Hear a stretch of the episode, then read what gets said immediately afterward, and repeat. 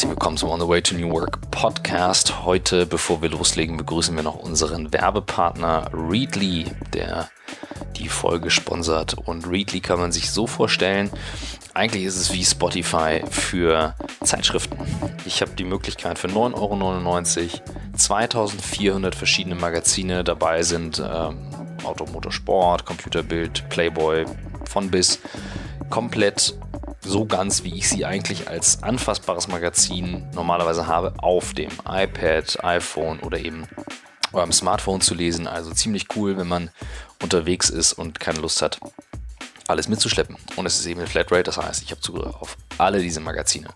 Einfach mal ausprobieren, wer es noch nicht kennt, denn es gibt unter readly.com slash new work einen Monat gratis für neue Kunden. Also viel Spaß dabei und jetzt geht's los.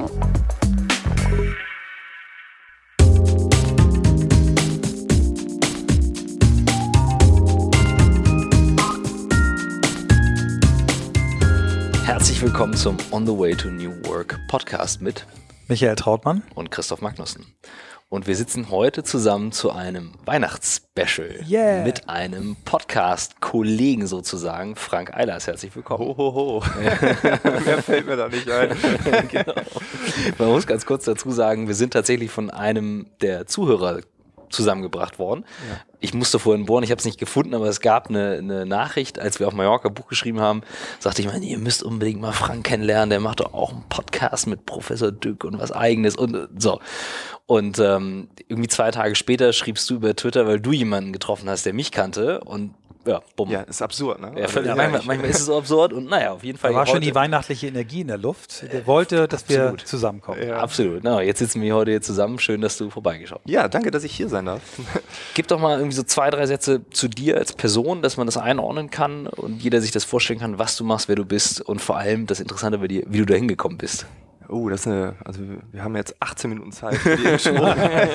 also ich, habe das auswendig gelernt, das dauert so lange. Äh, Nein, also ich habe irgendwann mal BWL studiert ähm, und, und äh, bin dann auf äh, eine Weltreise gegangen. Und kurz vor der Weltreise hat jemand zu mir gesagt, äh, mach mal Comedy. So. Dann habe ich diesen Gedanken so gehabt, ja, Comedy ist ja witzig, weil ich wollte immer so von Menschen reden. Auch in der Uni war das immer so, irgendwie Seminararbeiten oder so. Dann haben die anderen geschrieben, irgendeiner hat eine PowerPoint gebastelt, ich habe vorgetragen. So einen Tag vorher dann durchlesen, worum es da geht. Und dann war immer so, Rhetorik war mal gut, inhaltlich. PowerPoint Karaoke sozusagen. Ja, genau, eine halbe Stunde mit dem Professor, aber das war die, die, die Challenge dann, ne? Und dann, ich mochte das immer, so von Menschen stehen und reden. Und dann bin ich vier Monate durch die Weltgeschichte gereist, habe so meine Traumorte besucht und dann habe ich diesen Gedanken, Stand-up zu machen, wo ich überhaupt keinen Bezug zu hatte. Also ich habe mir das dann irgendwie zwei, drei Mal vorher angeguckt, aber ich fand das auch doof, irgendwie so irgendwie so berühmte Comedians, die sich irgendwie eine Perücke auf den Kopf setzen, sind nee, das so Rollencomedy, das fand ich doof. Und dann habe ich aber auf dieser Weltreise einfach meine Geschichten erzählt und mir ist so viel Murks passiert auf dieser Weltreise. Ne? Ich wurde ausgeraubt, ich wurde mit K.O.-Tropfen betäubt, also alles. Also mir ist alles passiert und hatte dann ja wieder Stoff für die nächste Geschichte so. Ne? Und, und haben immer alle gelacht.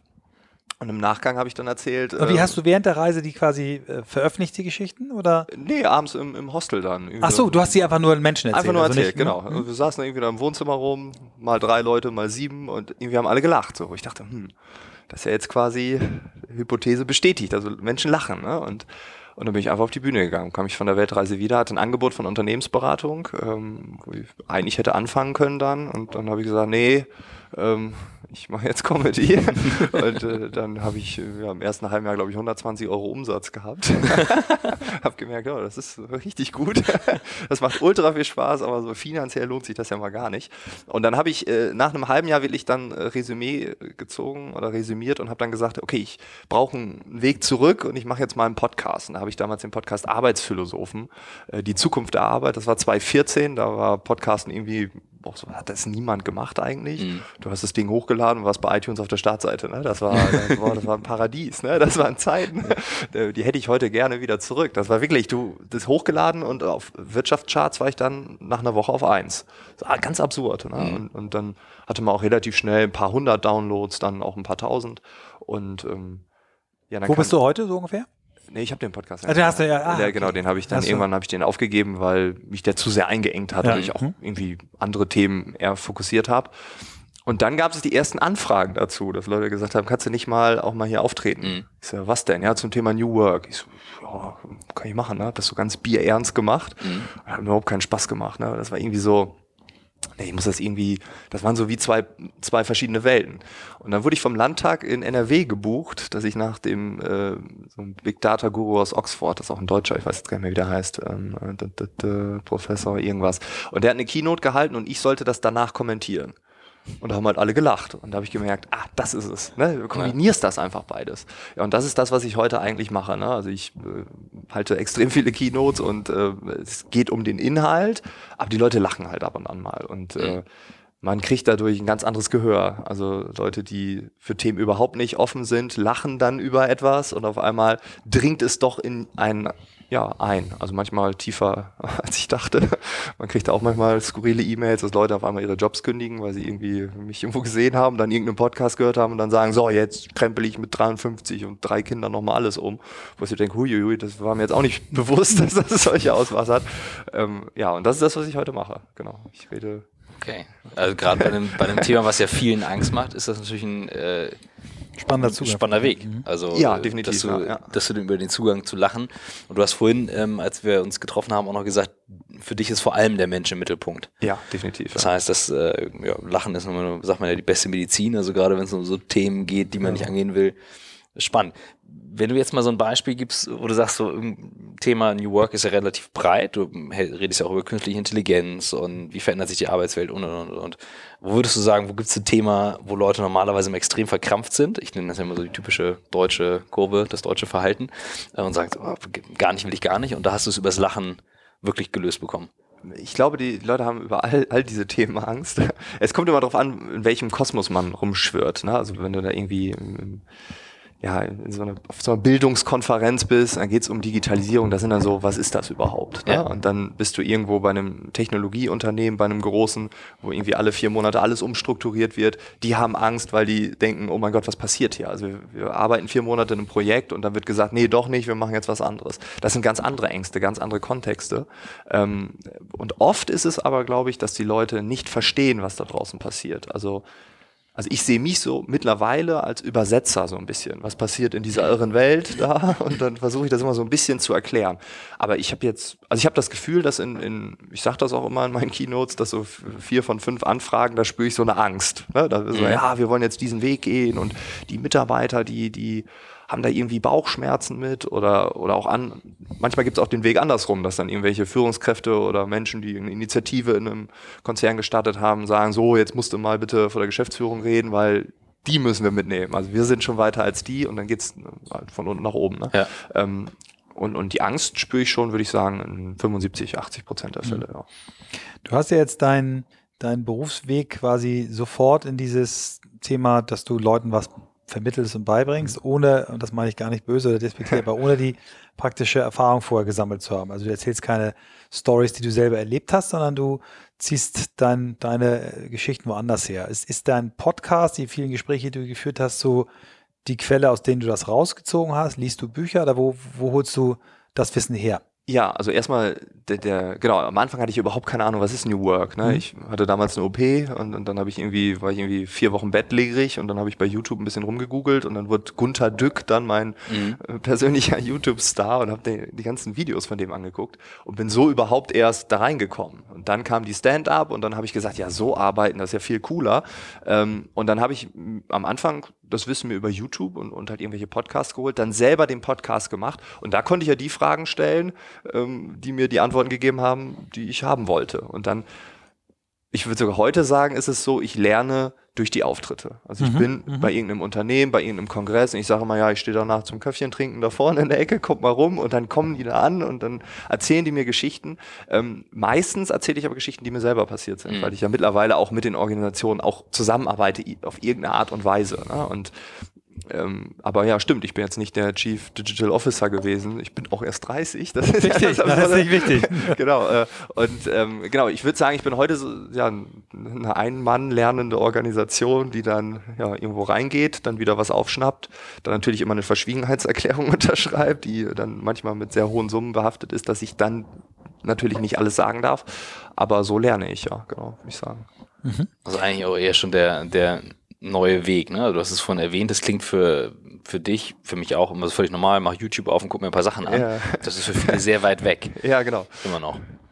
Sind das so Sachen, ähm, wenn du sagst, Gunter Dück ist natürlich ein super Beispiel, hatte ich ja gesagt, auch mit dem, äh, mit dem Podcast, den du gemacht hast. Gibt es noch irgendwo Leute, also Personen, wo du sagst, da ziehst du sehr, sehr viel Inspiration draus, wenn es um New Work oder Vordenken geht, wo du sagst, die stechen besonders heraus?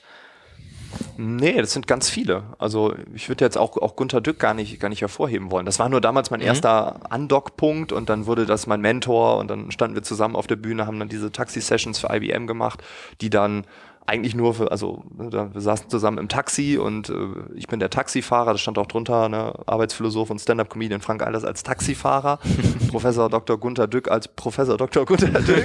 so, schon die Rangordnung klar, ne? Ich darf Fragen stellen, er beantwortet. Und, aber das hat total Spaß gemacht. Super, das, ja. und, und dann haben wir, also das Ziel war, dass die Afnet, das war damals so ein, so ein B2B-Händler, der wurde dann auch geschluckt dann in der Zeit, aber ist jetzt, heißt jetzt anders, aber dass die das ihren B2B-Kunden geben können, damit die überhaupt verstehen, was IBM alles macht bei denen. Also wir haben jetzt SAP HANA beispielsweise als Produkt äh, in der Kombination mit IBM hier. Und was macht das eigentlich? Was ist ein Applikationenbeschleuniger? Und ich wusste damals auch nicht, was das ist. Und dann haben wir die Themen entwickelt. Und dann war das Übersetzungsarbeit für ihre Kunden. Und auf einmal riefen mich Leute an und haben gesagt, ey, danke, jetzt verstehe ich eigentlich das Internet der Dinge. Wo ich denke so, hä? Ne? Weil das war auch ein Thema. Mhm. Und, ähm, und ja, das da, ne, also deshalb ist Gunther Dück natürlich jemand, den ich häufig nenne, aber ich würde sagen, es gibt ganz viele. Also ich könnte jetzt keinen explizit nennen. Also ich habe äh, zum Beispiel hab ja über Xing auch einen Podcast gemacht, Xing mhm. Talk hieß der. Ähm, in, in, der ersten Staffel war ich dabei als Moderator. Und da war zum Beispiel Frank Behrendt, der halt mhm. einen Bestseller geschrieben hat, Liebe dein Leben, nicht dein Job. Und der hat mich total inspiriert. Ne? Also ich bin jetzt ja nach Köln gezogen, ziehe jetzt, äh, jetzt in ein paar Tagen nach Berlin, aber ich bin immer irgendwie auch am, rum, um ja, umherwandern quasi, aber in Köln haben wir uns auch schon getroffen und der inspiriert mich schon mit dieser Einstellung, was ist eigentlich Arbeit und was ist das mhm. Leben und dass das Leben eigentlich mehr wert ist als die Arbeit.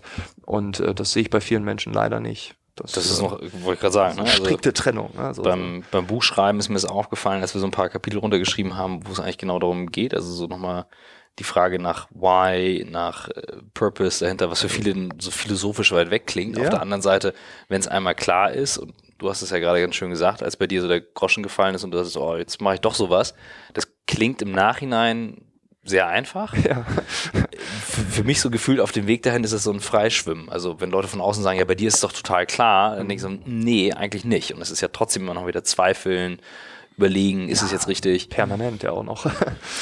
Ich würde gerne nochmal, was ich das sehr schön finde, das Bild, also zu deinem Menschenbild kommen mhm. und äh, zu dem Beginn über den Menschen. Vielleicht fangen wir mal mit den Ängsten an, die Menschen, die du spürst bei Menschen? Wovor haben die Leute Angst, wenn es um Ich spüre Ängste auch bei mir. Ja? Was, wovor hast du Angst? Wovor, woher, wovor haben deine Zuschauer, Zuhörer Angst? Ja, das Absurde ist ja, ich, ich halte Vorträge darüber, dass, dass es Veränderungen geben muss, dass man sich innovieren muss, dass man, oder darf, also ich sage mhm. jetzt muss, aber eigentlich darf man ja. Nee, ich sage auch mal muss, wir müssen uns verändern. Ähm, wir müssen uns anpassen. Die Welt da draußen wird immer schneller. So. Und gleichzeitig denken dann Leute, dass ich da ganz cool drin bin, aber das stimmt ja gar nicht. Also ich habe ja auch extrem viele Veränderungen. Also bei mir passiert jeden Monat irgendein neuer Kram. Also manchmal treffe ich Leute, habe ich vier Monate nicht gesehen, dann sagen mir, ja, vor vier Monaten hast du doch, oder hast doch neulich das und das, wo ich denke, das ist ja alter Tobak. Wie kommst du denn? Uh, ja, das ist ja schon das und das passiert. Das mache ich ja schon gar nicht mehr. Ne?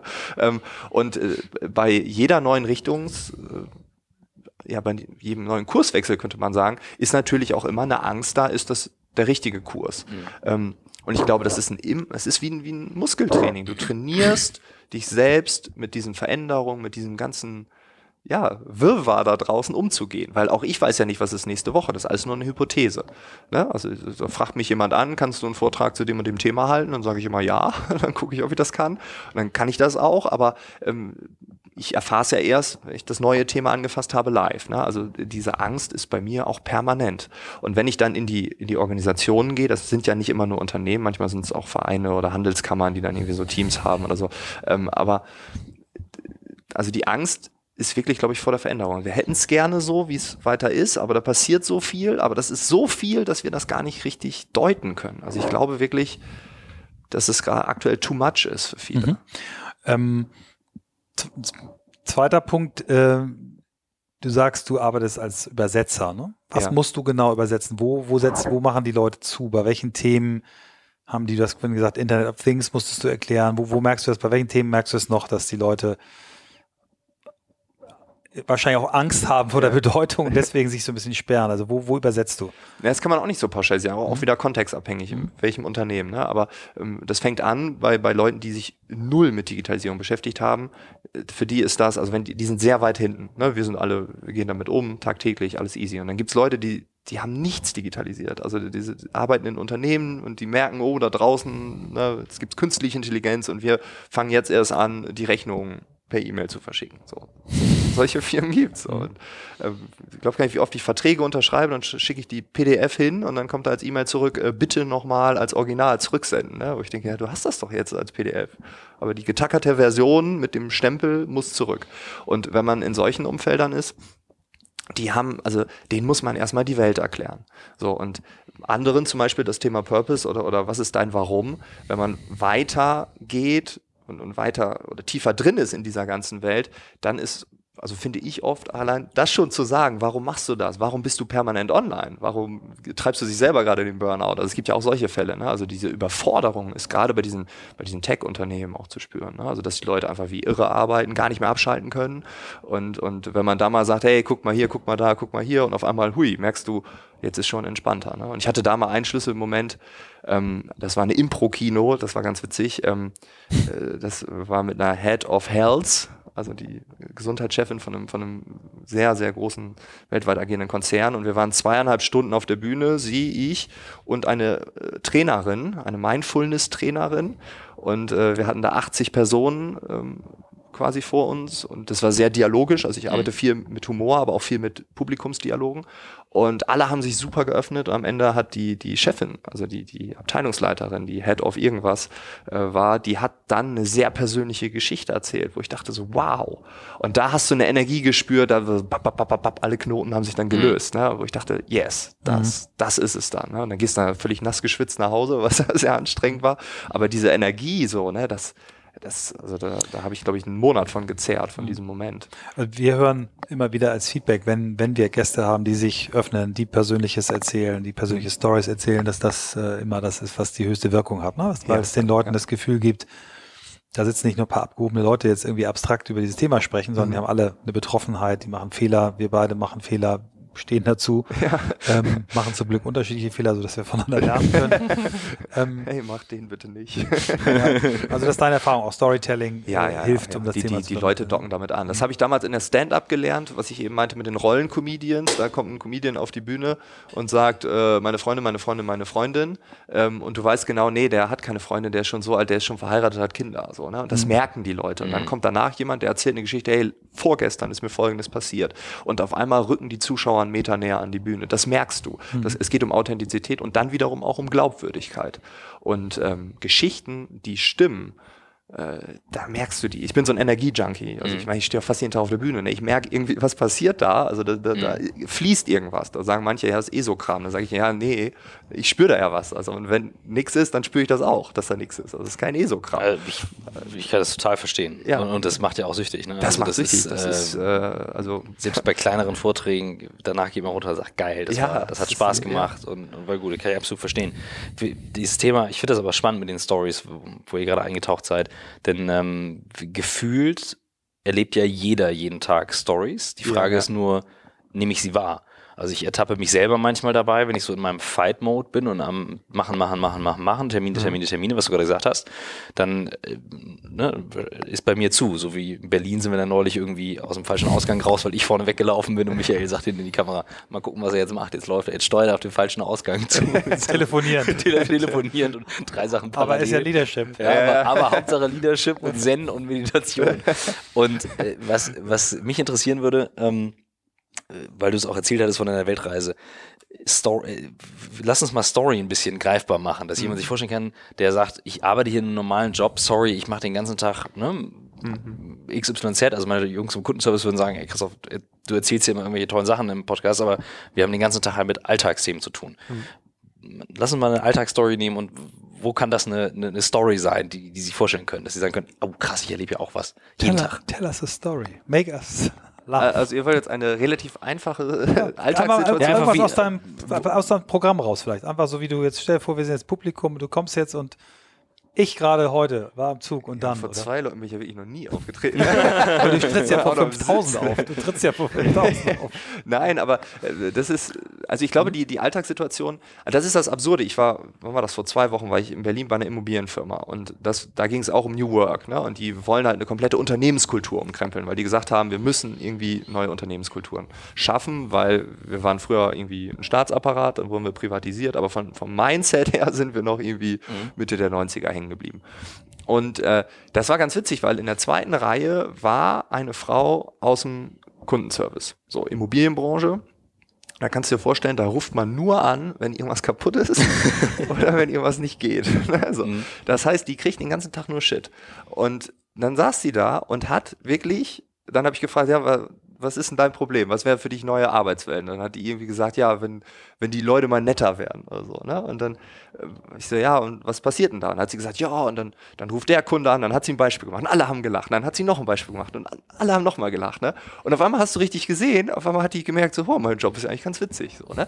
Das ist so ein Beispiel. Also die hat dadurch, dass sie jetzt mal ein Publikum hatte, die saß halt da, die war Publikum. Aber in dem, sie hat zwei, drei Beispiele gebracht, die Leute haben gelacht. Und auf einmal hat sie gestrahlt. Wo ich dachte, yes, jetzt versteht sie, das ist ein Hardcore-Job, da zu sitzen und die ganze Zeit nur die Leute zu beschwichtigen. Und die hat halt gesagt, ja, du nimmst ab und sagst herzlich willkommen, Sie sind hier bei folgender Firma und dann kriegst, wirst du erst mal drei Minuten angeschrien, bis du sagen kannst, ja, äh, was kann ich für Sie tun?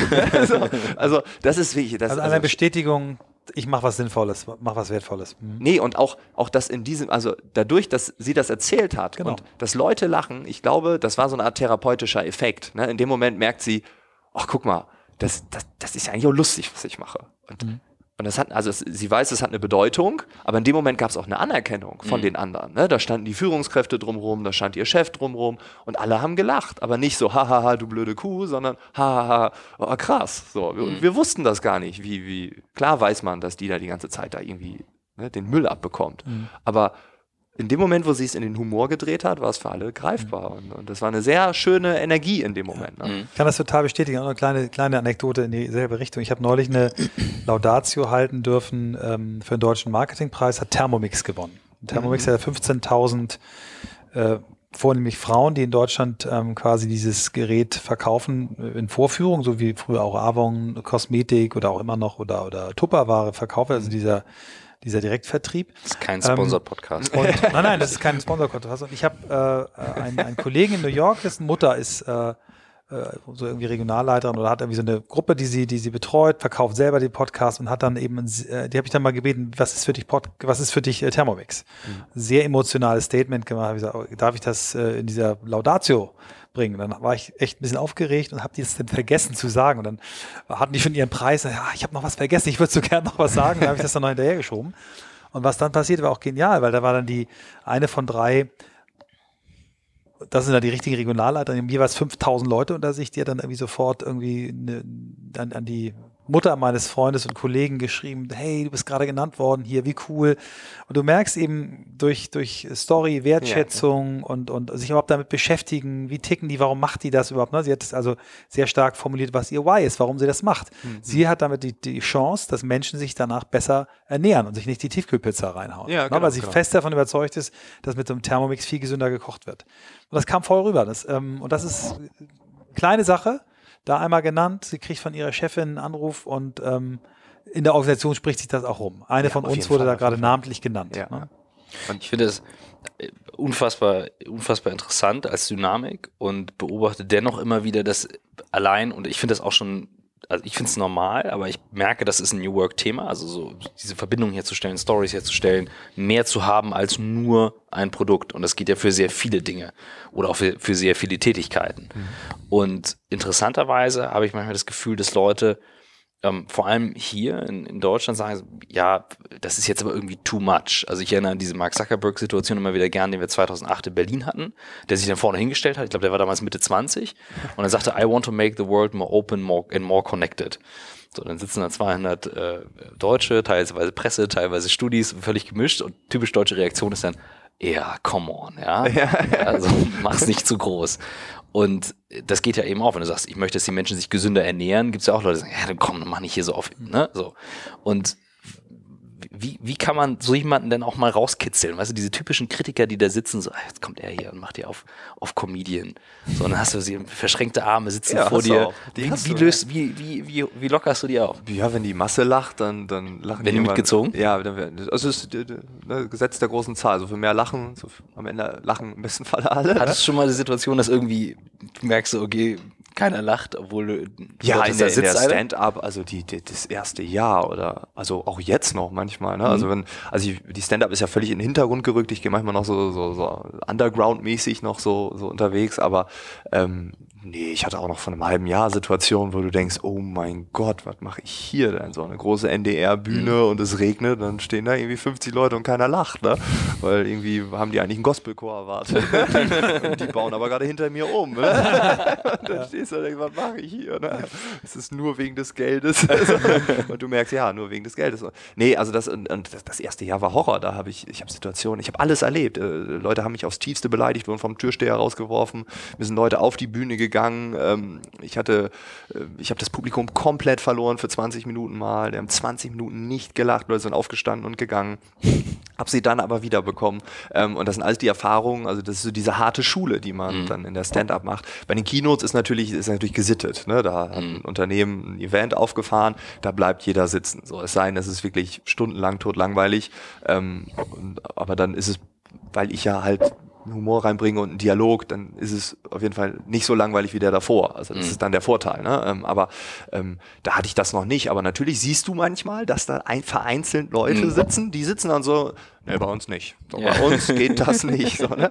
Und die, das spürst du auch. Ne? Und Ja. du merkst irgendwie, manchmal ist es auch dann der Geschäftsführer, der das Ganze bezahlt, der dann so merkt, oh Gott, was erzählt er da jetzt? Ne? Irgendwie, das, was ich auf dem Video gesehen habe, war aber anders. Ne? Und dann, ähm, dann nehme ich die aber auch gerne dran. Mhm. Also dann einfach zu sagen, ja, oder wie sehen Sie das? Mhm. Manchmal hast du ja auch, auch, das ist gesitteter natürlich als in der klassischen Stand-up, aber manchmal ähm, hatte ich neulich, da war ich bei, bei Oracle in Frankfurt, da war, war da so ein künstliche Intelligenz-Typ, äh, der war irgendwie von der Großbank, hat der, ähm, äh, ja, also hat quasi, ich habe halt gesagt, wir, wir, also das, die Menschen wandeln sich so schnell, dass wir gar nicht wissen, was sie heute wollen. Und dann sagt er so, stimmt nicht. Und geht mit mir in eine Diskussion. Ne? Und dann musstest du den Doktor Doktor da irgendwie, also an alle kannten den und der ist jetzt wirklich äh, Frontalkurs. Und hast ihn äh, geknackt? Ja, ja, ich habe den erstmal ausreden lassen so, ne? und habe dann, äh, hab dann äh, gesagt, ja, jetzt nimm mir doch nicht das weg, weil da wollte ich ja gleich auch hin. So, also der hat quasi auch Dinge vorweggenommen. Aber in dem Moment war es ist natürlich, also, aber das macht dann irgendwann die Erfahrung. Irgendwann weißt du, wie du mit solchen Leuten umgehen musst. Ähm, ja, und mit einbeziehen. Ja? Also Kontra ist nie gut. Das äh, hat irgendwie die Kommunikationswissenschaft schon gesagt, wenn jemand dich äh, anschreit und du schreist zurück, dann am Ende schlägt man sich wahrscheinlich. Also da muss man nett sein. Ähm, aber in dem Umfeld hat man das nicht oft. B- Bist du so, dass du provozierst und eher sie mit Fragen äh, dann hinterlässt oder gibst du auch Tipps? Äh, gehen die auch raus und sagen, wow, da hat mir richtig ein paar Anregungen gegeben, was ich jetzt machen kann, damit ich mit dem Scheiß fertig werde? Oder? Es kommt drauf an. Also ja, geht beides. Hm? Ja, also ich habe keinen keinen Standardvortrag. Ne? Also ich werde gebrieft vom Unternehmen, dann wird gesagt, das und das und das und das wollen wir ähm, und, und das und das haben wir bei Ihnen gesehen oder wir haben Sie da live gesehen und das und das haben Sie da gemacht. Das können Sie bei uns auch so und dann gehe ich dahin. Und das kann sein, das hatte ich auch schon, dass Leute sagen, äh, also machen Sie mal bitte, also so richtig in die Wunde. Und dann mache ich das auch. Das macht mir auch Spaß. Wichtig ist, dass am Ende nicht das Gefühl daraus kommt, dass jetzt alle schlecht sind oder dass alles schlecht ist, weil das ist ganz wichtig. Also ich, ich habe eine große ähm, Abneigung gegenüber den Leuten, die auf eine Bühne gehen oder egal was und alles schlecht reden. Das finde ich schrecklich, weil du machst eigentlich noch mehr Angst. Das, also ich will ja nicht Menschen Angst machen. Ich will auch provozieren dann, wenn ich soll, also wenn das gewollt ist und ich dann Sinn drin sehe, dann provoziere ich, aber es muss einen Ausweg geben. Also man darf Leute schütteln, aber danach geht man wieder Hand in Hand in den nächsten Raum. Und das ist wichtig. Wenn man das nicht macht, dann lässt man die mit noch mehr Angst. Und, und da habe ich ja eine Verantwortung. Also das, das darf man ja nicht vergessen. Im schlimmsten Fall wird es gefilmt, dann auch noch intern irgendwo ausgespielt oder so. Das heißt, es sehen manchmal echt sehr viele Menschen. Und wenn ich da irgendwie Murks laber oder irgendwie, ja, Dann könnte es nicht das letzte, aber das vor, vor, vorletzte Mal gewesen sein. Ja, ne? genau. Aber auch hier, das ist ja, man hat ja auch schon Situationen gehabt, wo man gemerkt hat, hm, da bin ich vielleicht einen Schritt zu weit gegangen. So, ne? Und dann lernt man daraus. Oder man sagt dann, oh, da bin ich wahrscheinlich gerade zu weit gegangen. Sorry. ich gehe noch mal einen Schritt zurück. Mhm. Das, das, ist aber auch alles Erfahrung dann irgendwann. Ne? Aber das, das alles erlebt natürlich, ja wenn man jetzt die, die Power der Story nochmal so als Tool oder als Vehikel nimmt, und ich finde das gerade wahnsinnig spannend, also um Menschen zusammenzubringen, zu lockern, Ängste mhm. zu lösen, dann ist das ja ein unfassbar mächtiges Tool. Ja. Ähm, wie bereitest du dich, du bekommst ein Briefing, mhm. wie bereitest du dich dann vor? Wie baust du, wie gehst du an so Storytelling ran? Machst du dann Folien, brainstormst du oder wie, wie gehst du dann vor? Ja, also eigentlich ist es so, ich werde gebrieft, manchmal irgendwie ein halbes Jahr im Voraus, da weiß ich schon gar nicht mehr, was da, ne, dann ist mhm. irgendwie, oh, nächsten Monat bin ich da oder nächste Woche bin ich da, was war da nochmal? Also, ach ja, das, dann gucke ich in meine Unterlagen und dann sage ich immer, lass ein paar Tage vorher bitte nochmal telefonieren. Und ähm, das Interessante ist, sobald ich könnte mich gar nicht zwei Monate vorher vorbereiten. Das geht auch gar nicht, sondern oft ist es halt so, ich bin irgendwo oder ich habe so drei, vier Auftritte hintereinander und dann bin ich Montag hier, dann nehme ich dort eine Inspiration mit und erzähle die am Dienstag, weil die mich irgendwie fesselt. Mhm. Übrigens, gestern war ich da, was mir aufgefallen ist und dann muss das raus und dadurch wird eine Idee auch erst weiterentwickelt. Ähm, und durch, wenn du gebrieft bist und weißt, ja, in drei Tagen ist das da, dann siehst du auch auf einmal. Also ich sehe dann um mich herum Dinge, ähm, manchmal fallen mir dann Podcasts in den Shows, wo ich denke, ach guck mal, das passt doch zu dem Thema, mhm. weil irgendjemand das bei, bei LinkedIn oder Facebook geteilt hat das ist, ich weiß nicht, aber das ist, so arbeite ich manchmal, ne? oder du, du mhm. triffst dich mit irgendjemandem auf ein Bierchen abends und der erzählt, boah, weißt du was, die und die machen das und das. Du denkst, warte mal, warte mal, wie, was machen die? Da halte ich übermorgen, das, das mhm. streift das irgendwie. Wo finde ich das? Ja, da und da, okay. Und dann rufe ich da vielleicht an oder, oder lese mich da ein. Ähm, also so arbeite ich. Also ich habe kein Korsett oder so. Mhm. Natürlich sind manche Sachen wiederholbar. Ne? Ein Einstieg ist immer wiederholbar, ein Ende ist wiederholbar, aber oft passt der Einstieg auch nicht, weil ich da schon das zweite oder das fünfte Mal war. Da kann ich auch nicht sagen, ja, mein Name ist Frank Eiler, ich bin 30 Jahre jung. Wer hätte das auf Anhieb gedacht? Brauche ich da mhm. nicht machen, ne? wenn die mich alle kennen. Wer das Murks. Ja, ja. So, ne? Ähm, und, und Genau, also so, im Endeffekt kann ich gar nicht sagen, wie ich da mich aber, aber wieso bist du denn, also hast du dann Folien oder Tools ja. oder machst du alles wirklich schriftliche Notizen vorher, machst dann Free? Oder? Nee, ich habe so, so, so Bilder und, mhm. und, und Wörter. Also wenn ich sage irgendwie Trial and Error, wir haben eben darüber das gesagt, Fehler machen, ne? finde ich auch ultra wichtig. So und ähm, dann, dann habe ich dann Hashtag Trial and Error. So und dann erzähle ich mhm. eine Geschichte über Scheitern.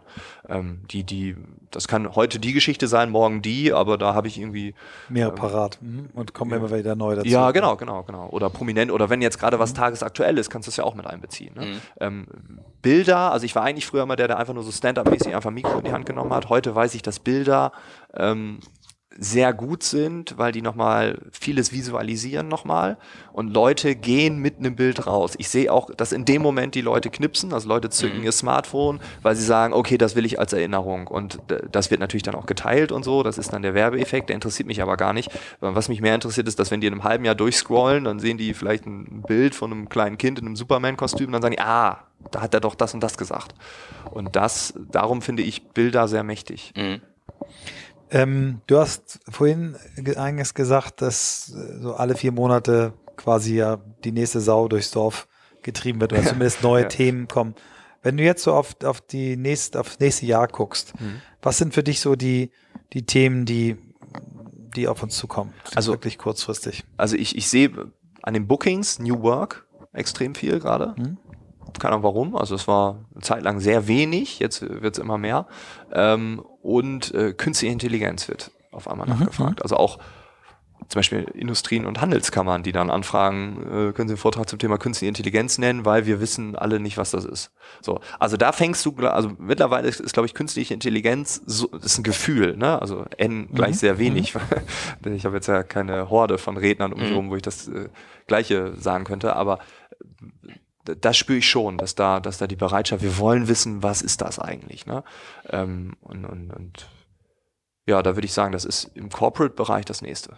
Hast du da ein paar, paar lustige Begegnungen, Anekdoten oder, oder auch Insights äh, beim Thema KI, die du mal teilen kannst mit uns, weil es auch ein Thema ist, was uns natürlich jetzt auch schon seit mehreren ja. Folgen immer wieder beschäftigt, aber wir streifen es eigentlich nur so. Also hier hast du nochmal die Chance, ein bisschen was loszulassen. Du kannst zwischen uns beiden vermitteln, nur denk dran, wir haben Zuhörer, die sind äh, um die 10, 11, 12 Jahre alt. Das heißt, es muss von bis. Die können damit viel besser umgehen. Ja, okay, dann, dann, kann ich die Apps nennen, die wir alle nicht kennen. Ja, genau. genau. Nein, also KI ist ja auch so, so, ein riesiger Begriff. Ich bin da ja auch kein Experte. Wie gesagt, ich bin nicht Head of KI äh, bei, bei Volkswagen oder so. Ähm, was übrigens ein großartiger Podcast war. Ähm, Danke. Und, Christoph, ähm, ne? Also genau, aber die, die, die, die, also die, die, die, die Angst, die viele bei der künstlichen Intelligenz haben, ist, dass es Roboter gibt. Das, also wenn ich, ich Mhm. frage dann immer, was ist das Ziel der Veranstaltung, was soll ich da? Und dann sagen, die meisten sagen dann, ja, so die künstliche Intelligenz, das, also zum Beispiel bei der IHK neulich in einem Telefonat, da haben die gesagt, ja, wir haben die, die, die Organisation, die Unternehmen, die sitzen dann alle und, und die merken, wir müssen da was machen. Gleichzeitig, aber ja, Roboter. So, ne? Also dieser Roboter, also dieses Bild, was uns irgendwie früher durch Science Fiction und so, so ein bisschen ja auch, auch Angst gemacht hat irgendwie oder ne, erst war es Belustigung und jetzt auf einmal haben wir da Pepper stehen, jetzt äh, reden wir über Altenpflege ähm, und, und, und dann kommt zum Beispiel hier die Hamburger Polizei, das ist auch eine nette Geschichte, die, die Big Data Polizei, ich weiß nicht, habt ihr diesen Artikel, die Soko Castle, die damals hier die Wohnungseinbrüche dann äh, über Big Data Analysen ähm, gelöst hat, wo dann wirklich der Fall ja war, dass der Computer gesagt hat, heute zwischen äh, 11 und 16 Uhr wird in Volksdorf der, der Pete, so heißt der jetzt, also wir haben dem den Namen gegeben, der Pete bricht heute zwischen 11 und 16 Uhr in Volksdorf ein. Dann stellen die sich da hin und sagen so, was passiert denn jetzt? Und dann kommt um 12.42 Uhr, kommt auf einmal so ein Maler aus der U-Bahn Volksdorf und du denkst so, warum, der hat jetzt nicht Feierabend? Mittagspause machen die früher, weil im Sommer fangen die um 6 Uhr an. Das heißt, Mittagspause kann das jetzt nicht sein. Feierabend hat der auch noch nicht. Lass mal hinterherlaufen. Und dann laufen die hinterher und ertappen die mal auf frischer Tat. Ne? Und das finde ich so absurd, dass, es, dass das geht. Ne? Und wenn wir das mal weiterdenken oder auch in die Unternehmen rein, ähm, ich bin zum Beispiel bei der künstlichen Intelligenz, ich glaube zum Beispiel, ähm, und das damit macht man jetzt wiederum Angst, aber ich glaube, dass wir, wenn wir eine Krise bekommen, die irgendwann auch mal wieder kommen wird, gibt ja nicht immer nur rosige Zeiten, dass dann im Versicherungs- und Bankenbereich ähm, auch viele Arbeitsplätze flöten gehen. Und dass die KI, die auf vielen Stellen schon so weit ist. Also ich mache manchmal was für Banken und die sagen, ja, wir haben, also viele Dinge könnten wir jetzt schon, aber es wird auch ein bisschen zurückgehalten oder hm, mal gucken. Und ich kann mir vorstellen, dass bei der nächsten Krise da ein bisschen was passieren wird. Das Polizeibeispiel äh, habe ich auch ähnlich gelesen, äh, war, glaube ich, letztes Jahr in der Zeit, ähm, waren mehrere Beispiele ähm, äh, eben dafür. Und das eine war, dass es das erstmalig in den USA ähm, Polizisten einen bis dahin nicht straffälligen Bürger besucht haben, weil der Algorithmus prognostiziert hat, diese Person wird bald straffällig. Ja, ja. ja. Ähm, schon. Das ist Das absurd. ist ja. Minority Report. ja, ja, das ist Minority Okay. Report, ja. Ja. Aber äh, ne, also würde Ja. man den jetzt beschatten, irgendwie zwei Jahre, also ist die Frage, wann schlägt er zu, aber die Wahrscheinlichkeit ist dann relativ hoch. Ne? Und Wenn wir dann noch die Daten mitnehmen, was googelt der, was macht er bei Facebook, dann ist es natürlich. Mhm. Mein äh, 21-jähriger relativ Sohn hat meinem 19-jährigen Sohn neulich erklärt, dass er bitte nicht BWL studieren soll, weil das, was äh, man im Studium lernt, in fünf Jahren alles Maschinen können. ähm, da, auch auch Ja. interessant. Oh ja, Ähm, was, was, was sind außer den, also Polizei kannte ich, Versicherung und Banken, klar, alles, was, Ja. was, was dort gerechnet und in Excel-Sheets gemacht wird, wird, äh, wir kennen die Beispiele, Diagnose ähm, bei Ärzten, Röntgenbilder, also ganz Thema Bilderkennung, Spracherkennung sind ja die Klar. Felder, in die auch gerade die großen Tech-Companies investieren. Was, was siehst du noch für Felder, die wir vielleicht noch nicht so sehen, äh, wo, wo KI kommt? Oder auch wo Fragen, wo, wo sie, bei welchen, was haben Firmen für Fragen, wo haben die Ängste oder auch die Mitarbeiter, was, äh, Ja, dass die Arbeitsplätze weggehen, das sind die, die, die größten Ängste. Also bei den, bei den, die haben ganz unspezifisch, die sagen nicht warum, sondern die sagen einfach, ich glaube, mein Arbeitsplatz ist irgendwann weg, weil, ja genau, also in den Gesprächen danach auch, da kommen Leute an und sagen, das, was ich mache, das kann ein Computer. So, was okay, die, willst haben selber, die, die haben selber, die können sich selber schon erklären, Ja, genau. Und was willst du da sagen? Da, kannst du nicht sagen, nein. Dann würde ich ja lügen. Ne? Dann, Ja, stimmt, du hast recht. Was genau machst du denn? Und dann sagt er das. Also, ja, stimmt. Und dann äh, war ich neu, neulich bei einer äh, also Lebensmitteleinzelhändler. Ähm, und, und das, das war auch absurd, weil da geht's halt darum, dass wir in Zukunft, egal, Edeka, Rewe, egal wo, wir gehen da rein und wir, da wird's auch die Kassen, also ich war neulich in Berlin in einem DM, da da war das DM, ja, ich glaube DM war es, da gab's keine Kasse mehr. Da hast, du- bist du selber rangegangen und irgendwann dann piepen wir die Sachen nur noch durch und dann brauchst du diese Mitarbeiter nicht mehr. Und dann war ich da und dann haben, kam da auch einer an und sagte, ja, man braucht mich doch gar nicht mehr. Und ich so, ja, ich bin gleich mit dem Vortrag dann, dann habe ich hoffentlich eine Lösung. So. Und wir müssen dann das, das neu erfinden. Also dann holen wir vielleicht die Leute an der Kasse ab und sagen, hey, was, was brauchst denn du? Ja, ich habe ja schon alles hier auf meinem Smartphone und das steht jetzt hier auf meinem Einkaufswagen und der Einkaufswagen fährt dann mit mir da irgendwo hin. Das kann ja sein. Und dann sagt er, ja, aber wenn du Pizza machst und das, von mir kriegst du jetzt die Weinberatung oder so. Ne? Also dass wir wir völlig neue Denkwege entwickeln, wie wir zum Beispiel in Zukunft zu Edeka oder Rewe gehen oder zu Aldi oder zu Lidl. Und nicht nur wir, wir holen die Sachen, packen die in den Einkaufswagen, weil wir wollen ja nachher was essen und trinken, sondern was geht da noch? Ne? Oder wir Mhm. sehen es auch hier in manchen Edekas oder Reves, wir haben die Sushi-Stores da drin, wir haben äh, die ersten Barbecues, ne? wo man sagt, ja, das wird vielleicht so eine Erlebniswelt, vielleicht eine Gourmetwelt, wo ich nebenbei meinen Einkauf mache. Und äh, dann wiederum könnte man sagen, ja, dann ist dein jetziger Arbeitsplatz, den braucht man vielleicht nicht mehr, weil du sitzt jetzt an der Kasse, aber vielleicht wirst du ja, weil du Hobby-Barista bist, äh, wirst du bald der Profi-Barista und stehst dann da in der Edusho-Ecke und erklärst den Leuten, warum welcher Kaffee für welche Maschine am besten schmeckt. Und du hast die eh schon alle durch.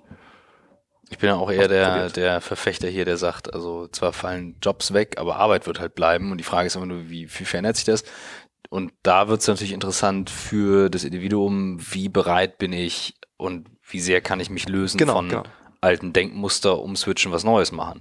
Also das, das bis ins hohe Alter, ne? Dieses Thema, ähm, was hatten wir im Buch? Die Schule des Lebens kennt keine Ferien. Als berühmtes Zitat. Deiner Mutter, oder? Meiner Mutter, ja, ja, in der kennt Tat. keine Ferien. Die Schule des Lebens kennt keine Ferien, sagte meine Mutter immer. Ja. Und ähm, ich musste drüber schmunzeln, als es mir einfiel beim Schreiben, da habe ich gedacht, das passt heute, Ja. weil, also ich, mein Job, ich könnte nicht sagen, wie der nächstes Jahr aussieht. Ja. Also null. Für mich ist es normal, aber es macht natürlich Menschen Angst, die gelernt haben, du lernst was und du machst es dein Leben lang und fertig.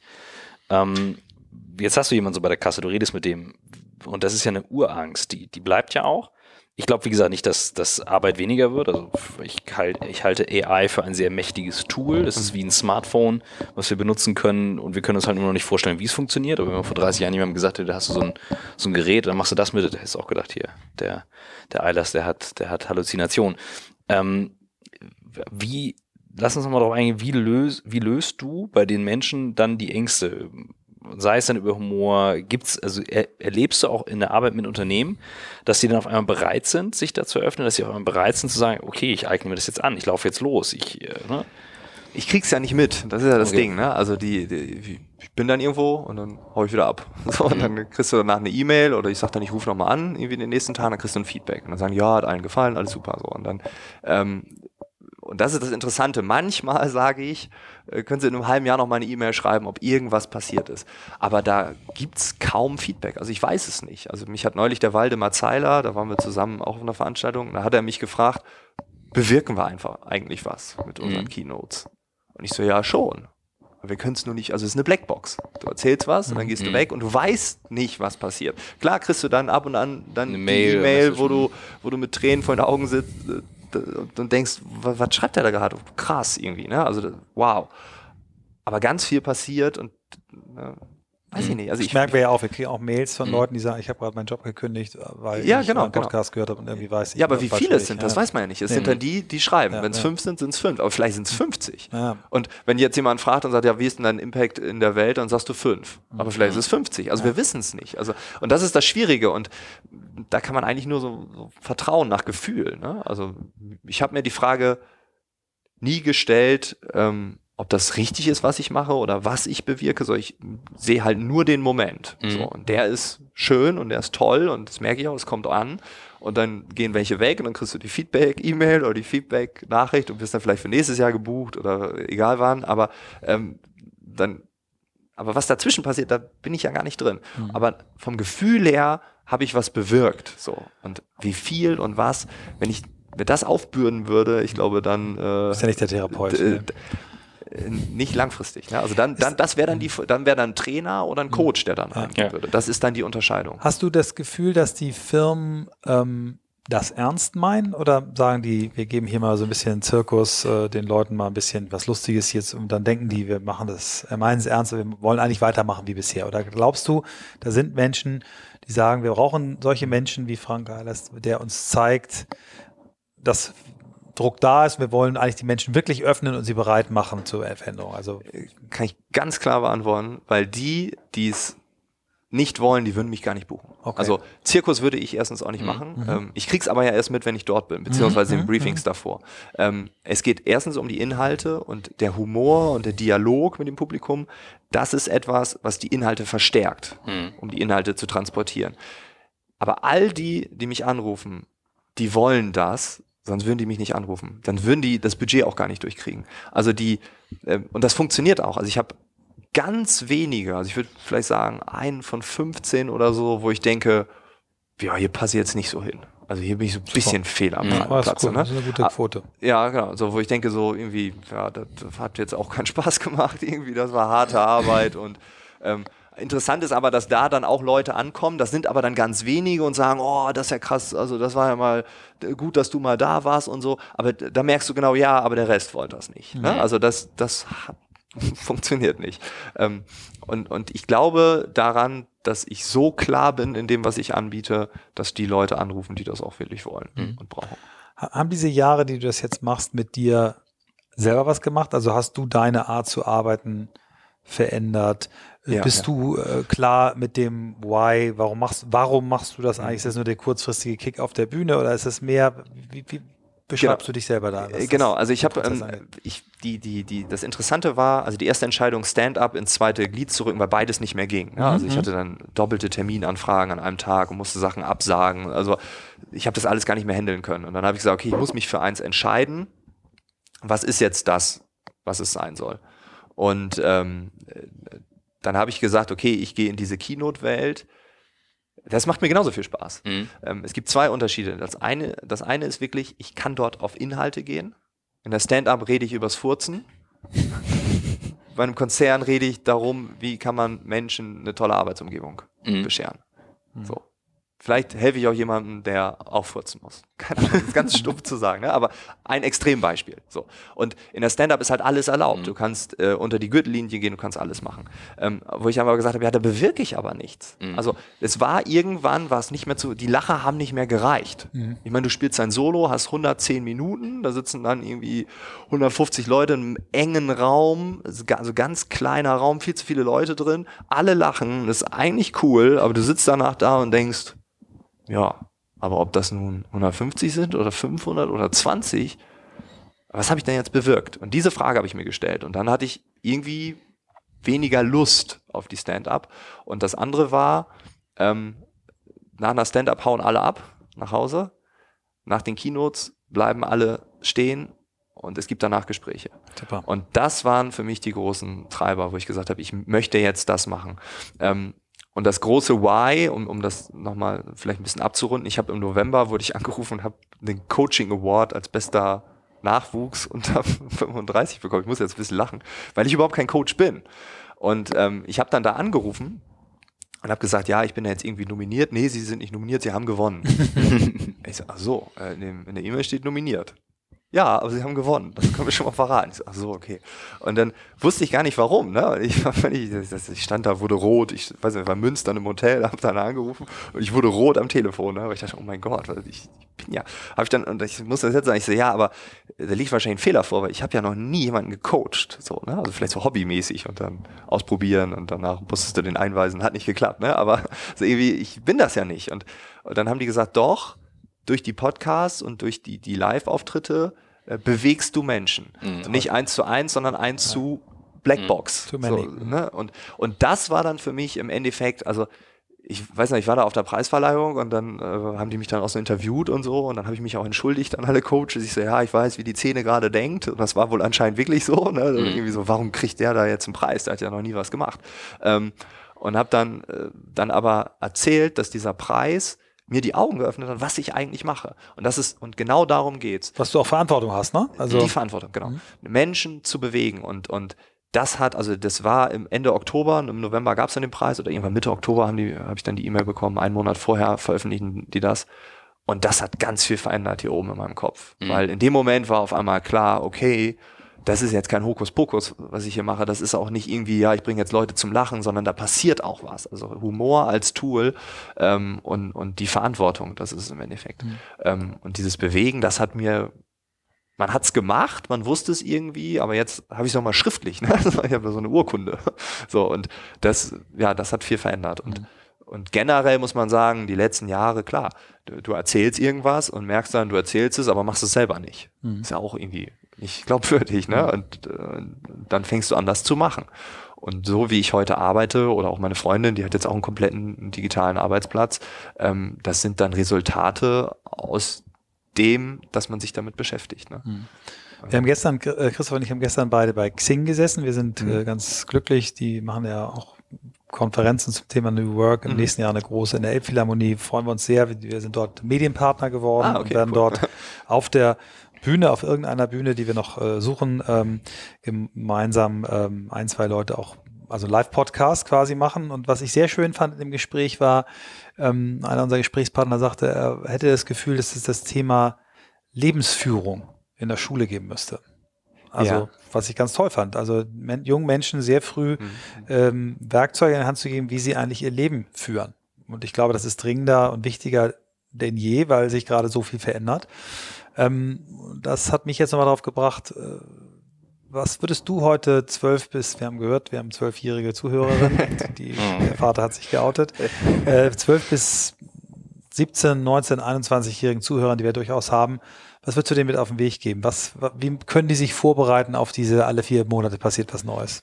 Äh, ich würde einfach den Mönch zitieren, der damals auf der Weltreise, kurz bevor ich Stand-up gemacht habe, zwei Wochen vorher, habe ich äh, zwölf Tage in einem buddhistischen Kloster meditieren äh, gelernt, sagt man so. Also ich bin dahin, habe dann zwölf Tage lang durfte nicht reden und so. Man durfte nur mit den Mönchen reden und dann habe ich ihm gesagt, ja, ich habe große Angst, weil ich habe da diesen Gedanken mit der Comedy und so und aber eigentlich habe ich ja dieses Jobangebot und eigentlich muss ich ja das machen und müssen und so. Dann hat er mich einfach angeguckt und hat gesagt, Frank, just do what makes you happy. Mhm. Und dieser Satz ist irgendwann so mein Leitspruch geworden. Toll. Und das würde ich wirklich jedem empfehlen, weil auch wenn dir jetzt Dinge Spaß machen, es kann sein, dass in zwei Jahren dir das keinen Spaß mehr macht was ich eben mit der Stand-up erzählt habe. Also was mhm. bewege ich jetzt eigentlich? Und dann mhm. habe ich nicht mehr die Lust wie noch vor zwei Jahren. Ähm, und ähm, das zu tun, was einem Spaß macht, ähm, ja, erstmal unabhängig davon, ob man da jetzt Geld verdient oder nicht, ähm, und so diese ganzen Regeln so ein bisschen außen vor zu lassen, sondern einfach, das ist schon ein guter Treiber. Ne? Mhm. mhm. Meistens ist es auch das, was du gut kannst und äh, dann wirst du irgendwann auch Geld damit verdienen. Und, äh, wenn, ne, und Wiederum anderen würde ich sagen, ja, wenn du nicht der Typ für Selbstständigkeit bist, weil da gibt's gerade auch, das beobachte ich gerade auch, dass ein paar Leute will ich damit strugglen, mhm. ähm, selbstständig zu sein, aber eigentlich sind das gar nicht die Typen für Selbstständigkeit. Aber sie denken, sie müssen es, weil es gibt ja so und so viele Optionen da draußen und man hat ja ein viel besseres Leben. Dann haben die ein paar Podcasts angehört und in irgendwelchen Blogs, äh, so machst du dich selbstständig, so wirst du reich, wo ich denke, ja, also in fünf Schritten. Ja, genau. Also auch nicht jeden Trend mitzumachen, den es mhm. vielleicht da draußen gibt, sondern wirklich zu spüren, so, was, was will ich mhm. eigentlich und was macht dich? Gibt's gibt es abgesehen von der Erfahrung mit Menschen, Mönchen, Kloster, finde ich super spannend. Ähm, trotzdem aber auch vielleicht Bücher, die du gelesen hast auf der Reise, wo du sagst, das hat dich sehr bewegt, beeinflusst, was mit dir gemacht, die du weiterempfehlen würdest? Ja, das, das, ähm, das erste Buch überhaupt, äh, was in diese Thematik geht, ist äh, Big Five for Life, mhm. so dieses Museum. Ne? Das fand ich also wenn ich mir vorstelle, ich habe da irgendwann diesen Raum, ich habe dann mal Freundin neulich gesagt, wir brauchen irgendwann eine ganz große Wohnung, dass ich so ein so ein, da hat die gesagt, was ist das denn für ein Ego-Quatsch? und ich dachte, ja, stimmt eigentlich auch. Ne? Außerdem müsste ich dann jetzt, weil wir ziehen ja irgendwie dauernd um, weil wir dann irgendwie in anderen Städten wohnen wollen, dann aber dann äh, irgendwie dann bräuchte ich auch irgendwie tausend Umzugskartons, um den ganzen Kram mitzuschleppen. Also vielleicht, das kennt nicht jeder, aber ganz kurz, das, man kommt rein und man hat die Aufgabe, gehst in einen weißen Raum, also ja. in einen leeren Raum und jetzt stellt man sich vor, man führt seine Freunde durch und jetzt hängen Bilder an der Wand und die Bilder, an denen gehen sie vorbei und die sind das Leben. Und wenn man dann immer an diesen selben Bildern vorbeigeht, so Arbeit und so weiter, dann ja. langweilen sich alle nach mhm. der zweiten Tür. Das ja, ist genau. Immer, ne? ja, genau. Einfach, dass sich das jeder vorstellen kann. Ich finde ihn genial. Also, tolle Technik, ja. Ganz aber tolle Technik. Und dieses Museum so, ne? Und da mhm. habe ich gedacht, irgendwann will ich das ein. Und dann habe ich auch Dinge mhm. gesammelt und so. Und dann kann ich eine Kopie von dem Auftritt haben, weil der war besonders gut. Das guckt man dann in 20 Jahren auch an. so, mhm. die, den schlechteren weg, dann aus dem Museum entfernen. Aber dann habe ich irgendwann auch gedacht, das ist eigentlich auch Quatsch, ne? Aber mhm. so allein diese diese Vision mit 65 mhm. oder mit, mit, äh, guck mal, da habe ich schon das 65 drin, ähm, oder mit 80 einfach zurückzublicken, was mhm. habe ich gemacht und mhm. da gibt es ein spannendes Museum. Ne? Ja. Oder, oder allein den Enkelkindern die Geschichten zu erzählen oder keine Ahnung. Ja. ich habe so eine ähnliche Fantasie, die immer höher kommt bei mir jetzt, ich weiß gar nicht, ob ich es hier schon mal ausgesprochen habe, dieses Bucketlist-Thema ist ja auch so. Ja, hatten, ja, ja. Du hattest den Warren, der, der eine mhm. Bucketlist von 100 Sachen hatte und noch zwei Dinge waren offen. Mhm. Eins war in jedes Land, was von der UNO anerkannt ist, gereist worden. Mhm. Zweimal das ist schwer, ist ein Moving Target, weil es immer neue gibt. Ja. Und das letzte war. Er wollte Präsident werden. Präsident der Vereinigten Staaten zu werden. Er hatte, und er ist 74. 74 hat er, okay, das habe ich jetzt lange aufgegeben. Alle anderen hat er geschafft. So. Ja. Boah, das fand ich toll. Er hat mir die Liste gezeigt. Äh, das ist ein gelbes Stück Papier. Das hat er mit 19 Jahren hat er Aber es ist total sensationell. Was ich aber gerne machen will, weil ich das mit 19 nicht geschrieben habe, Ich würde gerne mal die 100 äh, tollsten Erlebnisse, die ich hatte, aufschreiben. Und ich glaube, dass, Mhm. äh, also ich glaube sehr stark an dieses auch Priming und der des Abends aufschreiben, morgens Ja. aufschreiben, wofür du dankbar bist. Das macht, euphorisiert mich fast jeden Tag, Ja, ja.